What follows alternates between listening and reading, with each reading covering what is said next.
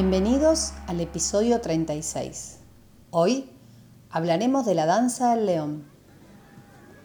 La danza del león es una forma de danza tradicional en la cultura china, pero también en otros países asiáticos, y se usa para traer la buena suerte y la fortuna. La danza del león chino a veces es erróneamente confundida con la danza del dragón. Una manera fácil de notar la diferencia es que un león normalmente es manejado solo por dos bailarines, mientras que el dragón, al ser más largo, es manejado por muchas personas que sostienen los extremos. Para ejecutar la danza, uno de los bailarines debe manejar la cabeza, hecha de materiales fuertes pero ligeros, como el papel maché y el ombú. Durante la danza, la cabeza debe poder mover los ojos, la boca, las cejas y las orejas para poder hacer las diferentes expresiones del león. Además, la danza contiene partes como saludar, caminar, comer o subir un obstáculo. Pero también debe poder realizar saltos altos, muchas veces entre varios pilares, y poner un bailarín sobre el otro. El resto del cuerpo y la cola son de tela, que se atan a la cabeza. Allí se encuentra el otro bailarín. El león es acompañado por tres músicos, tocando un tambor grande, címbalos y un gong. Cada tipo de movimiento tiene un ritmo musical específico. Cuando el tambor ejecuta un sonido o un ritmo adecuado, el león debe moverse acompañando. Y tanto el gong como los palillos deben seguir el ritmo del tambor y no el del león. Además, muchas veces lo acompaña un pequeño Buda encargado de molestar al león con su abanico para hacerlo saltar, rodar o brincar. La danza del león se realiza durante el Año Nuevo chino y otros festivales chinos tradicionales, culturales y religiosos. También se puede realizar en ocasiones importantes como momentos de aperturas de negocio, ceremonias de bodas o para ahorrar invitados especiales en las comunidades. Sin embargo, el león no es nativo de China, por lo que se sugiere que la danza del león se pudo haber originado en India o en Persia e introducidas a través de Asia Central. Las descripciones detalladas de la danza del león aparecieron durante la dinastía Tang. Hubo diferentes versiones de la danza. En la corte Tang, la danza del león se llamaba la danza del león de las cinco direcciones, a la que se dirigían cinco grandes leones de diferentes colores y expresiones con diferentes estados de ánimos, manipulados por dos personas mediante cuerdas y acompañados por 140 cantantes. Durante la dinastía Song, la danza del león se realizaba comúnmente en festivales y se conocía como el león del norte. Posteriormente se desarrolló la danza del león del sur, originada en la provincia de Guangdong. Según cuentan, la danza se originó como una celebración de una aldea donde un monstruo mítico llamado Niang fue expulsado con éxito. Sin embargo, es probable que el león del sur sea una adaptación del león del norte. Y esto se ha desarrollado durante la dinastía Ming. Durante el baile, mientras el león desfila, suelen recibirse ofrendas de sobres rojos con dinero para atraer la fortuna.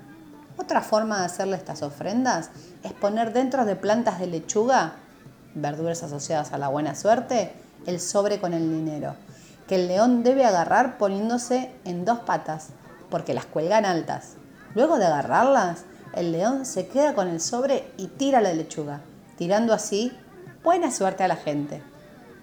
Saltos, giros, piruetas, todo para traer la buena suerte. Impresionante, ¿no? Pero, pero esto ya lo saben, esto no lo digo yo, esto me lo contó Marco Polo.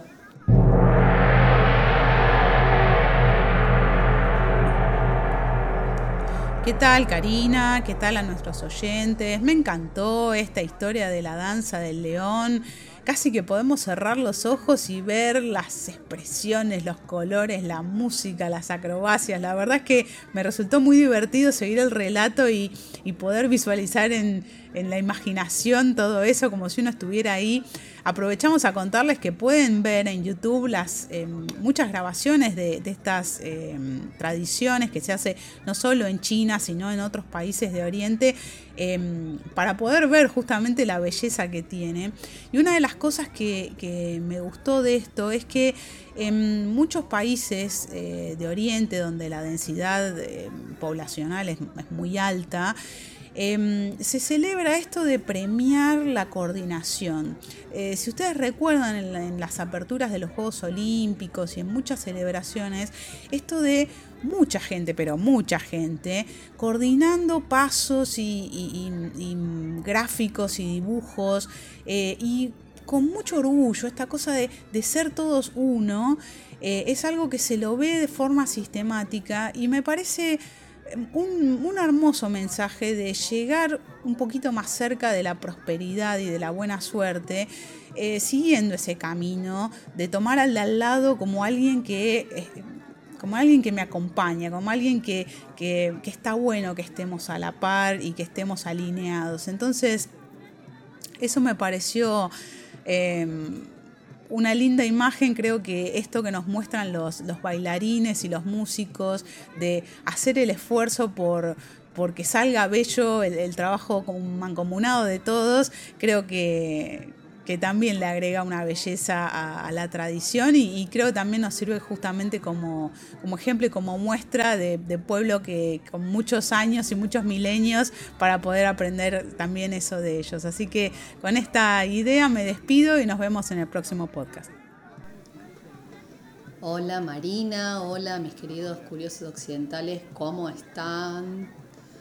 Bueno, como siempre me pasa, o casi siempre me pasa, llegan estas, estas historias, llegan casi por casualidad eh, de buscar o de, hacer a lo mejor algún taller, algún seminario, escuchar alguna charla. Eh, y me pareció muy bella eh, la, coreografía que hace el león. Es, es, una cosa súper armoniosa y a pesar de que es papel tiene, tiene un realismo los, los gestos que lo hacen hacer que, son, la verdad que son bellísimos y se comprende muy bien el gesto que está expresando, ¿no? Eh, y me quedé pensando en de usarlo para la buena suerte y la fortuna y cómo las culturas, eh, casi todas las culturas, eh, tienen animales, eh, personas, eh, mitos, eh, héroes, algo o alguien al que, al que pedirle, al que darle ese espacio de, de dador, de buena fortuna o de abundancia o de salud, ya sea religioso o no, pero es notable cómo necesitamos en algún punto poner afuera eh, esa buena suerte, esa abundancia, ese pedido de salud, para sentirnos que no, que no estamos solos, ¿no? que alguien nos está dando eso y